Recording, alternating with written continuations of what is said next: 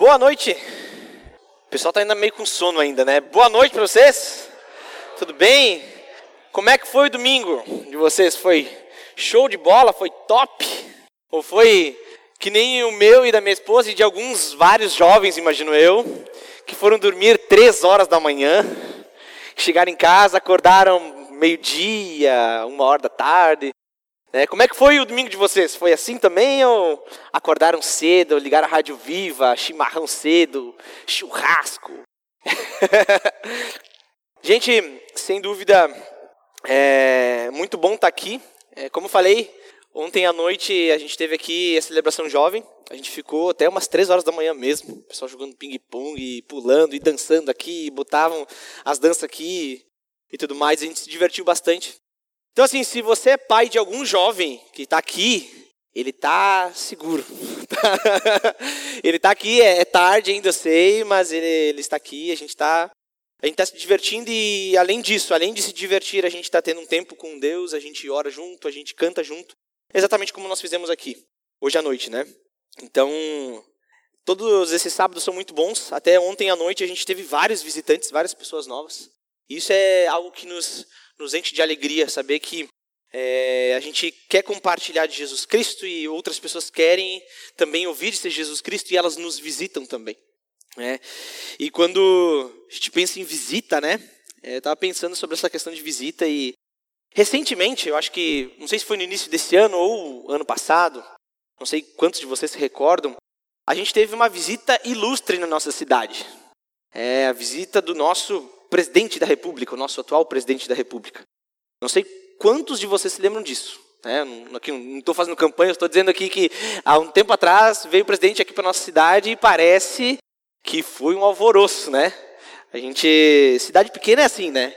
Vem alguém importante, é, vai para tal lugar e depois ele sai às 9 horas da manhã, ele vai lá para o outro hotel, depois ele toma café com tal pessoa, depois ele faz isso, depois ele faz a caminhada, depois ele faz.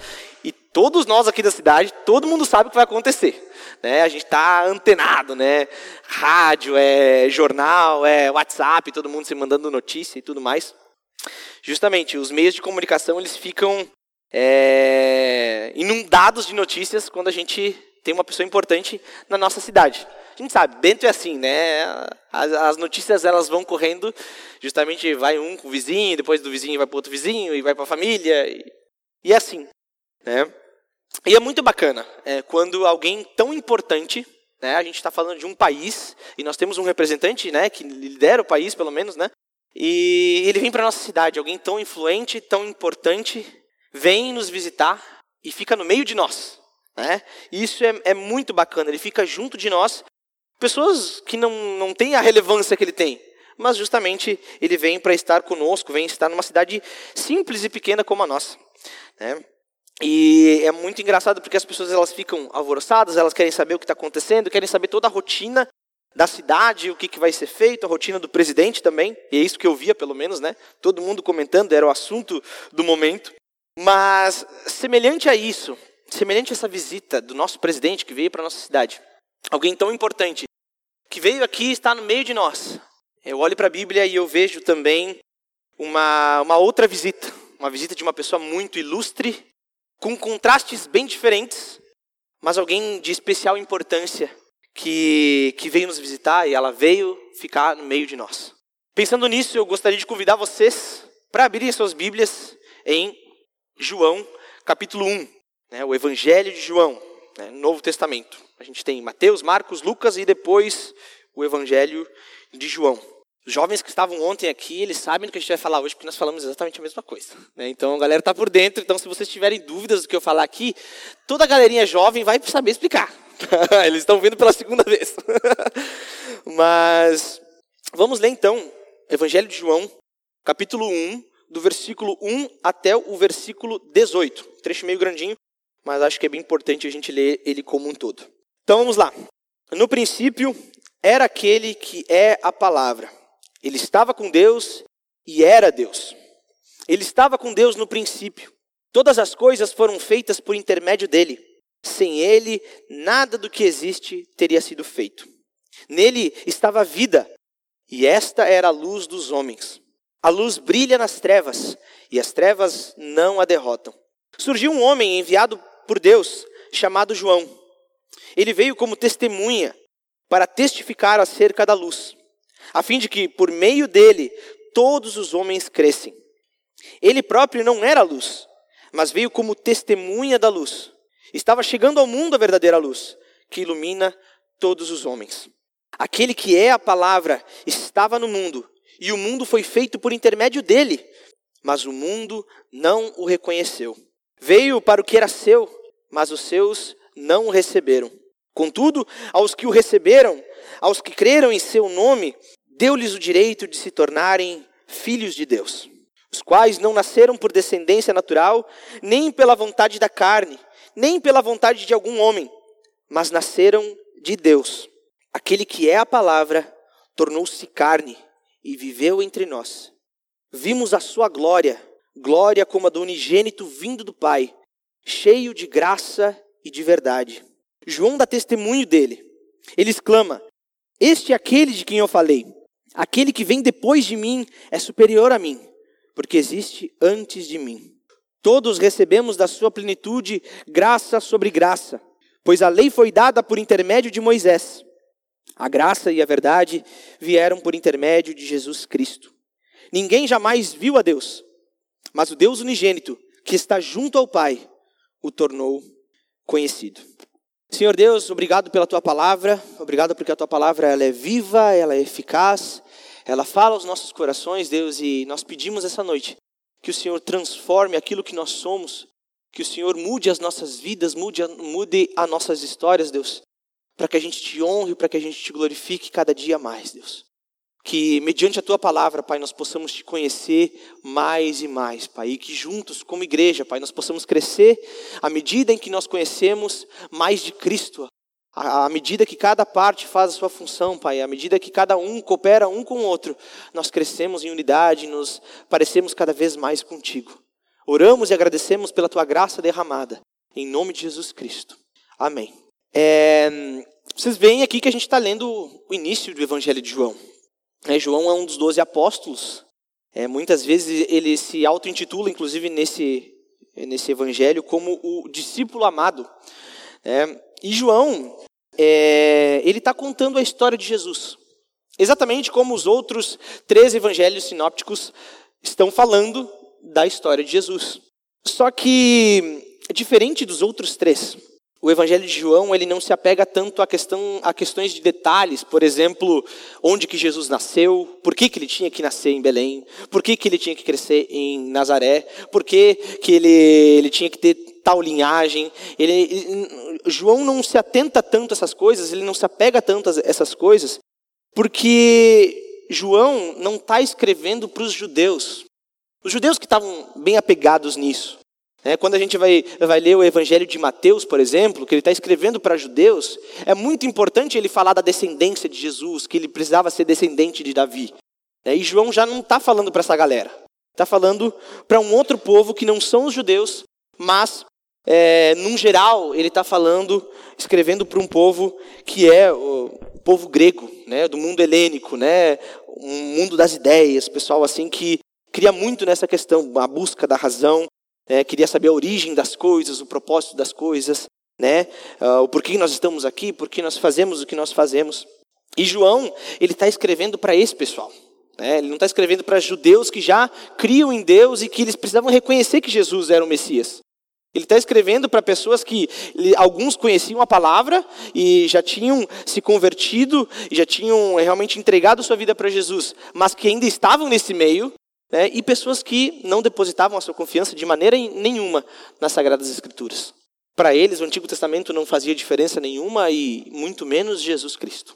É, então, João, quando a gente olha para o Evangelho dele, a gente vai ver inúmeras vezes, é, João ele está falando com essa temática, ele não se apega tanto a essas coisas, mas ele está falando para um pessoal que não conhece, não está dentro daquela cultura judaica. Né? E, e é muito interessante porque ele começa com isso é, já chegando de uma outra forma. Como eu falei, o Evangelho de Mateus, o Evangelho de Lucas também vai falar sobre a genealogia de Jesus. E João já fala lá do princípio. Né? Vamos ler de novo aqui o versículo 1 até o 5, onde João diz assim: No princípio era aquele que é a palavra. Ele estava com Deus e era Deus. Ele estava com Deus no princípio. Todas as coisas foram feitas por intermédio dele, e sem ele, nada do que existe teria sido feito. Nele estava a vida, e esta era a luz dos homens. A luz brilha nas trevas, e as trevas não a derrotam. E aqui a gente se depara com uma forte declaração de João é, a respeito de Jesus Cristo. Porque ele, aqui vocês veem que ele, em nenhum momento ele fala o nome Jesus, né? mas ele vai falar do verbo. Né? O verbo, em algumas versões, algumas versões como a NVI que a gente leu aqui, ele fala a palavra. Né? Algo que era muito importante para os gregos daquela época. Né? A palavra, o verbo, né? aquilo que dava sentido para todas as coisas. E aí, é, João já está dizendo que esse verbo, né, que estava com Deus, ele era Deus e ele criou todas as coisas. Né? E ele está falando de Jesus. Né? Quando ele fala verbo, ele está a mesma coisa que ele diz, se a gente trocar a palavra verbo ou palavra por Jesus, é a mesma coisa. Então, basicamente, João está dizendo aqui, gente, Jesus, ele estava com Deus, Jesus era Deus. E isso é uma coisa que para a época devia ser muito forte. E para a nossa época também é muito forte. Porque muitas vezes a gente não vê Jesus dessa forma. Né? Ele está dizendo Jesus é Deus. A gente precisa entender isso, né? Porque é, Jesus não é simplesmente um exemplo de vida perfeita. É, muitas vezes é, nós aqui acabamos pensando em Jesus como a gente tem, tem ali, né, é, ser semelhante a Cristo, e muitas vezes a gente trata Jesus simplesmente como um modelo, e é só um modelo e só. É uma pessoa normal como qualquer outra. E vamos seguir a Jesus, porque o seu exemplo, ele é um cara muito inteligente, muito sábio, à frente do seu tempo, e nós devemos seguir os seus ensinamentos, porque é isso é o que nos ensina, o que nos muda, o que nos transforma. E sim, é, tudo isso é muito importante. Mas João ele está sendo muito mais direto. Ele está dizendo, gente, esse Jesus aí, ele é uma pessoa, ele veio em carne, mas ele é Deus. Ele não é qualquer um. Ele é o criador de todas as coisas. Antes do que tudo viesse a existir, ele já estava, ele já existia. Por meio dele foram criadas todas as coisas. Ele não está falando simplesmente daquela imagem que a gente recebe hoje, uma, uma ideia muito é, para o campo, campo espírita, né? que Jesus é um, é um ser superior, evoluído. Né? Alguém que a gente precisa olhar para ele e eu preciso chegar nesse nível de, de espiritualidade. Não, Jesus, uh, João não está dizendo isso sobre Jesus. Ele não está colocando Jesus como, inclusive, um semideus. Né? Para a cultura grega era bem comum isso. Né? Quem nunca ouviu falar de Zeus e de Hércules, né? que era o filho de Zeus, que era um semideus. Né? Então, João está indo contra tudo isso. Ele está dizendo, gente, a cultura de vocês aqui, eu sei que vocês creem nessas coisas, mas não, Jesus ele veio em carne, mas ele é o próprio Deus. Ele é o próprio Deus, aquele que criou todas as coisas, que sustenta todas as coisas. É esse cara que eu estou falando. Né? E esse cara esteve no meio de nós. É a esse Jesus que nós prestamos culto. Né? Esse Jesus que nós adoramos. A gente acabou de cantar. E, inclusive, uma das músicas que a gente cantou, o nome dela é Este é o Nosso Deus. Aquele que venceu a morte, aquele que nos dá vida, porque ele ressuscitou. É esse Deus que nós adoramos. Muito antes de Jesus vir à terra e ser o nosso Salvador, ele é o nosso Senhor. Ele criou todas as coisas, tudo existe e subsiste, né? tudo continua existindo por causa de Jesus. Sem Ele nós não somos nada, nem eu, nem você, nem cada um de nós aqui nós não somos nada sem Jesus. Nós não somos independentes. Porque justamente o que ele vai falar no versículo 4, ele vai falar: Nele estava a vida, e esta era a luz dos homens. Nele estava a vida, e nele está a vida. É, quando a gente vê que todas as coisas foram criadas por ele, obviamente a gente pensa naquilo que ele criou. E na, na vida que nós temos hoje, na vida dos animais, na vida da natureza, e toda essa vida foi gerada em Jesus Cristo, somente por Ele. E essa, essa vida que, que está em Jesus Cristo, ela é a luz da humanidade. em Jesus Cristo que a gente ouve aquele grande e estrondoso haja luz. Esse haja luz foi o que começou todas as coisas. Tudo depende desse haja luz que está em Jesus Cristo. Ele é a vida, ele é a verdadeira luz, a luz do mundo que ilumina todos os homens. Até mesmo se a gente seguir o Evangelho de João, a gente chegar no versículo no capítulo 14, gostaria de convidar vocês a ler também, mas manter aqui o capítulo 1 também. João 14, 6, próprio Jesus e não João contando a respeito de Jesus, vai dizer o seguinte: João 14, versículo 6. Ele vai dizer assim: Respondeu Jesus: Eu sou o caminho, a verdade e a vida. Ninguém vem ao Pai a não ser por mim. Não é só João que está dizendo isso, mas o próprio Jesus chama a responsabilidade para si e ele diz: Gente, eu sou a vida, eu que dei vida a todas as coisas e eu que continuo dando a verdadeira vida. Somente em Jesus nós encontramos a verdadeira vida. Essa vida criou todas as coisas é a luz da humanidade, a luz que ilumina todos os homens. Onde haviam trevas, agora houve luz, né? E um brilho tão forte, tão verdadeiro dessa, dessa luz, que as trevas não resistem, porque as trevas não se comparam à luz. É isso que a gente vê relatado no Evangelho de João, capítulo 5. A luz brilha nas trevas e as trevas não a derrotam. Isso é um simbolismo tanto para a criação, como também algo que é eterno, onde que as trevas jamais vão vencer a luz. Nada pode vencer Jesus Cristo.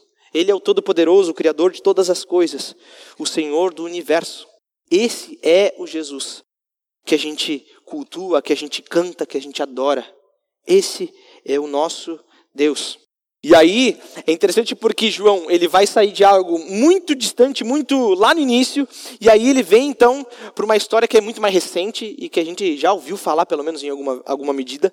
Né? Ele vai falar assim no, no versículo 6: Surgiu um homem enviado por Deus chamado João. É, embora o evangelho de João seja João que está escrevendo, esse João aqui que ele está citando não é ele mesmo, é João Batista. Né? É, ele era chamado assim porque ele batizava nas águas. Né? Então aqui a gente vê, surgiu um homem enviado por Deus, chamado João. Né? E aí é muito legal porque o mesmo Deus que criou todas as coisas, que estava antes do que tudo viesse a existir, esse mesmo Deus envia um homem para testemunhar a respeito da verdadeira luz. É o que a gente vê no versículo 17. 17 não, versículo 7. Ele veio como testemunha para testificar acerca da luz, a fim de que por meio dele todos os homens crescem.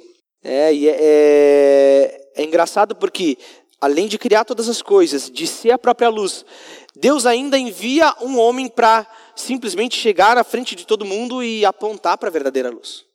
Se a, a, gente tivesse todo mundo sentado, não tivesse ninguém aqui na frente, e viesse alguém, subisse aqui, e aí ele tivesse a luz aqui, ele só fizesse assim, ó, todo mundo ia olhar para lá. E é exatamente esse é, o motivo pelo qual João Batista veio antes de Jesus. João não veio ser a luz, ele não era a luz. A gente vê isso no decorrer do, dos versículos. Mas João Batista veio justamente para apontar para a verdadeira luz. O objetivo é que quando as pessoas olhassem, é, olhassem, ouvissem aquilo que João Batista estava falando, e elas, beleza, João Batista está dizendo essas coisas a respeito da verdadeira luz, e aí eles olham para Jesus, e eles veem tudo aquilo sendo é, cumprido, e veem aquelas profecias que João estava dizendo, que relembrava do passado, e mostrando que o Messias deveria ser assim. E aí, ouvindo João Batista e olhando para Jesus, elas falam assim, nossa, que maravilhoso, porque exatamente a luz do mundo veio e está no meio de nós. João Batista, ele veio como um porta-voz, ele veio com, se, se fosse nos dias de hoje, de hoje ele ia pegar um megafone e ia ficar gritando no meio da rua, porque esse era o objetivo dele, mostrar quem era a verdadeira luz, para que as pessoas olhassem para Jesus, se maravilhassem com a graça, a misericórdia de Deus, reveladas na pessoa de Jesus Cristo. Afinal, o Deus encarnado estava no meio de nós. Ele se fez carne e osso como nós. Ele habitou no meio da sua própria criação. Ele é o próprio Deus que está no meio de nós. E isso deveria ser motivo suficiente para a gente dar glórias todos os dias. porque não, não se trata de alguém distante, de alguém todo-poderoso e que dane-se a minha criação. Mas Deus é rico em misericórdia, que veio habitar no meio de nós, no meio da gente. Alguém tão ilustre, tão grandioso, habitou no meio de nós. Quando a gente olha para João Batista, vê aquilo, o seu ministério, tudo aquilo que ele fazia, é, eu lembro exatamente daquilo que acontece também na nossa cidade, é, que é quando vem um circo ou um, é, um, um parque de diversão. Vai vir um circo na nossa cidade, chega todo comboio, milhões de caminhões lá, vem, param lá no lugar, e antes de o circo começar a ser montado, o que, que eles fazem? Bota uma caixa de som numa Fiorino, passa a cidade inteira, ó, oh, o circo vai acontecer tal coisa. Tá, tá, tá. O circo nem está montado ainda, mas o circo já está ali. O circo não está montado, mas ali aquela Fiorino está dizendo para a cidade inteira que o circo vai estar tá pronto. E que eles devem ir lá, porque vai ser diversão. Mesma coisa com o parque de diversões, né? Vem algo para eh, simplesmente apontar para algo que vai acontecer. Vem uma pessoa, né, como João Batista, que vem apontar para algo que iria acontecer, para algo que iria vir. E é exatamente essa a função de João Batista. Não é trazer luz de si mesmo, ele não é um fim em si mesmo, mas ele traz uma mensagem que não é dele. Ele só vem apontar para Jesus Cristo. E embora toda a criação, embora João Batista gritasse aos quatro cantos da cidade, e muitas vezes ele era taxado de louco, né, porque ele vestia de uma certa forma, ele comia gafanhotos, ficava no meio do deserto, é todo irreverente, né? É, embora tudo isso apontasse para Jesus, o mundo não o reconheceu. O mundo o rejeitou. E pior, os seus o rejeitaram. Quando a gente olha é, para o versículo 9, ele vai, ele vai dizer que estavam chegando ao mundo a verdadeira luz que ilumina todos os homens, exatamente como João Batista estava dizendo. Aquele, aí no versículo 10, aquele que é a palavra estava no mundo, e o mundo foi feito por intermédio dele, mas o mundo não o reconheceu. Veio para o que era seu, mas os seus não o receberam. Mesmo que toda a criação mesmo que todas as coisas apontassem para Jesus, as profecias do passado, elas mostrassem que Jesus realmente tinha que ser exatamente como ele estava sendo. Mesmo que toda a criação tivesse um DNA do seu Criador, mesmo que João Batista gritasse a todo canto, dizendo: Gente, Deus está aqui, está aqui. As pessoas não o reconheceram. E as pessoas o, re o rejeitaram. Não foi simplesmente, ah, eu nunca ouvi falar de Jesus. Não, as pessoas ouviram. Elas viram Jesus. E mesmo assim, elas não creram. Enquanto João apontava para Jesus, o Deus encarnado, o mundo não viu ele como ele de fato era. O Deus veio em forma humana.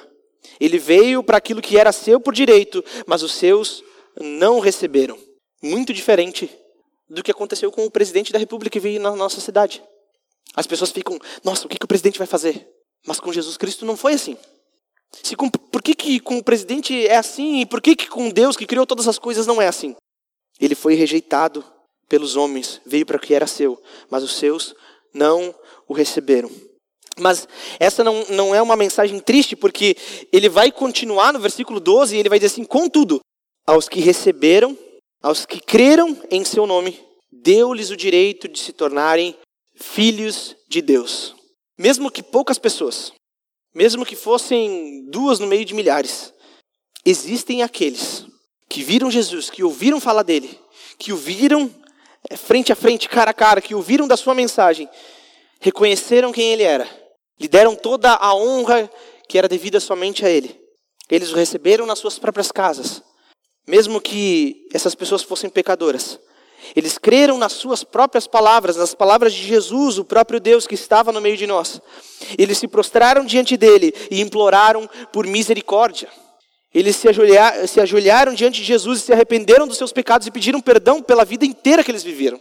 Por mais que o mundo rejeitou Jesus, existem pessoas que elas olham para Jesus e a única coisa que elas fazem é: perdão, Jesus, porque eu pequei e eu não te honro, porque tu é o Senhor de todas as coisas e eu não te amo como eu deveria te amar. Mas a estes, e somente a estes, aqueles que se arrependem da sua vida pregressa, foi dado o direito de se tornarem filhos de Deus. Não somente mais como criaturas, mas eles são filhos. Eles não eram filhos, mas agora eles são. Eles são adotados como filhos do próprio Deus. Pessoas más, pessoas pecadoras, sujas, mas essas pessoas se arrependeram da sua própria vida. E nisso, elas recebem de Deus o direito de se tornarem filhos. Eles são adotados. E essa que é toda a maravilha do evangelho, porque nós somos adotados como filhos de Deus mediante a fé em Jesus Cristo. E isso não vem da gente, é um dom de Deus. Quando a gente olha para Efésios 2:8, é exatamente isso que o apóstolo Paulo vai dizer. Pois vocês não são salvos, vocês são salvos pela graça, por meio da fé. E isso não vem de vocês, é um dom de Deus. Essa é a maravilha do Evangelho, não são as nossas capacidades, não, não é a nossa linhagem, é o que ele vai falar no versículo 13. Eles não nasceram de descendência, não foi por causa do sangue que vocês têm correndo no, nas veias de vocês. Não é da não, não depende da família que vocês são. Né? Embora aqui na nossa cidade também é muito importante, né? A gente sempre se pergunta de que família tu é, né? Não depende da tua linhagem, não depende do teu sangue, nem pelos nascimentos naturais. Não são pessoas que vão voltar para a barriga e nascer de novo, como Jesus tem que explicar para Nicodemos. Nem mesmo pelas vontades de, dos homens, dos próprios homens. Não é pelo esforço que nós temos, que nós fazemos, que nós nascemos de novo e que nós somos adotados como filhos. Mas nós nascemos de Deus, pela vontade de Deus. Não é uma vontade nossa, inclusive. É um dom de Deus, pela fé que nós recebemos de Deus. E isso só acontece por um único motivo. Nós somos adotados como filhos. Nós somos regenerados, nós fazemos parte da família de Deus, do seu corpo, da sua igreja, por causa de um único motivo. Porque aquele que era, antes do que tudo viesse a existir, que sustenta todas as coisas nas suas próprias mãos, ele veio para esse mundo, ele tornou-se carne, ele habitou aqui no meio de nós, viveu uma vida perfeita, morreu a morte mais dura que um ser humano poderia suportar, em nosso lugar. Mas além de tudo, no terceiro dia ele ressuscitou. Nós somos adotados como filhos, nós temos uma nova vida, nós nascemos de novo, única e exclusivamente por causa de Jesus Cristo. Não vem de nós, é um presente de Deus. Vir ao mundo, se tornar carne, viver uma vida perfeita para que nós pudéssemos olhar para Ele e através da Sua morte que limpa todo o nosso pecado, onde que nós depositamos a nossa fé nesse sacrifício, nós ressuscitamos com Ele para uma vida eterna, uma vida nova, uma, uma vida que é vivida na família de Deus. Ele habitou entre os homens, mostrando a plenitude da glória do unigênito vindo do Pai. Olha o versículo 14, que eu acho que é o versículo chave para toda essa passagem, que ele diz assim: aquele que é a palavra. Lembra que João, lá no início, ele está dizendo: no princípio ele era a palavra, ele estava com Deus, ele era Deus. E aí no versículo 14 ele vai dizer: aquele que lá atrás era a palavra, aquele que estava antes de tudo, que criou todas as coisas, que sustenta tudo, tornou-se carne e viveu entre nós. Vimos a sua glória, a glória como unigênito vindo do Pai, cheio de graça e verdade. Ele habitou no meio de nós, gente. Ontem, quando a gente estava na celebração, até o Didi mencionou um texto de Filipenses, onde, que, onde que fala que, que a nossa atitude deve ser a mesma de Cristo, que não considerou que o fato de ser como Deus era algo que ele tinha que se apegar, mas ele se esvaziou. E ele veio a ser servo. Nós não não, não nos esvaziamos, nós já somos vazios, mas nós somos servos. E Jesus vem ser servo com a gente, ele vem ser um conosco. E ele não se apegou a tudo isso, ele habitou no meio de nós, ele sofreu como nós. Ele morreu, ele sofreu muito mais do que nós sofremos. Ele venceu o pecado, ele venceu a morte. E é por causa disso que hoje nós temos esperança de viver uma vida eterna com Ele. É para esse Jesus, que estava antes do que o mundo existisse, que João Batista apontava. Ele não está apontando simplesmente para um homem muito sábio que tem palavras bonitas, para alguém muito inteligente. João Batista está apontando para aquele que é muito, mas muito maior do que ele. Aquele que é detentor dos céus e da terra, que domina todas as coisas. Na plenitude da Sua presença, recebemos graça sobre graça. É o que ele vai dizer no versículo 16. Todos recebemos da Sua plenitude graça sobre graça. Nós recebemos dele, gente. Nós não buscamos, nós não alcançamos, mas nós recebemos. E essa que é a maravilha do Evangelho, porque não é nossas forças, não são as nossas forças, as nossas capacidades, mas é Jesus Cristo. Ele derrama graça sobre graça diariamente nas nossas vidas. não vem de nós, mas em Jesus Cristo, na sua vida perfeita, na sua morte e ressurreição, nós recebemos continuamente graça sobre graça. Em Moisés, nós recebemos a lei, a qual apontava para o caráter santo desse Jesus. Esse Jesus que criou todas as coisas, desse Jesus santo, perfeito, sem qualquer mancha, a lei apontava para o caráter desse próprio Deus.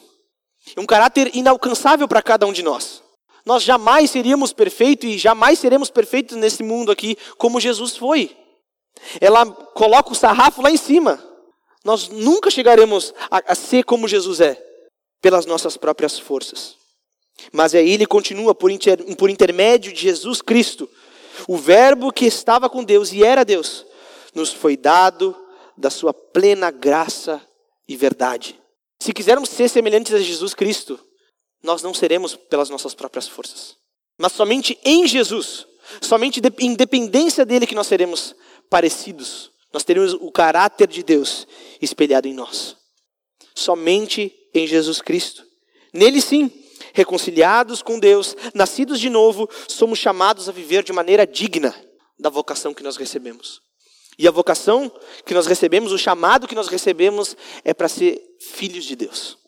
Nada mais e nada menos do que isso. O que, é ser filho de Deus? É. E aí, por fim, no versículo 18, ele diz: Ninguém jamais viu a Deus, mas o Deus unigênito, que está junto ao Pai, o tornou conhecido. Ninguém jamais viu a Deus pessoalmente, tete a tete, né? Mas esse próprio Deus, esse mesmo Deus, ele se revela a cada um de nós em forma humana, em forma pequena, frágil. Ele habitou entre nós e ele tornou conhecido a Deus. Nós não o conhecemos pela nossa mente, pela nossa razão, mas porque Jesus se fez carne. E porque hoje, através dele, nós temos essa mensagem aqui, a própria palavra de Deus. E aí a pergunta que fica nisso tudo é: tá, mas afinal, quem Jesus é?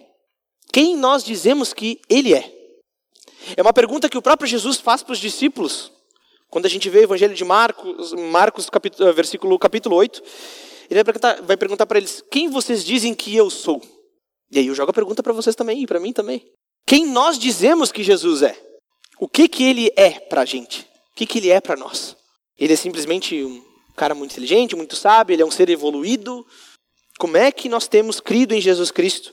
Você crê verdadeiramente que Jesus Cristo é Deus encarnado e se fez homem e habitou no meio de nós?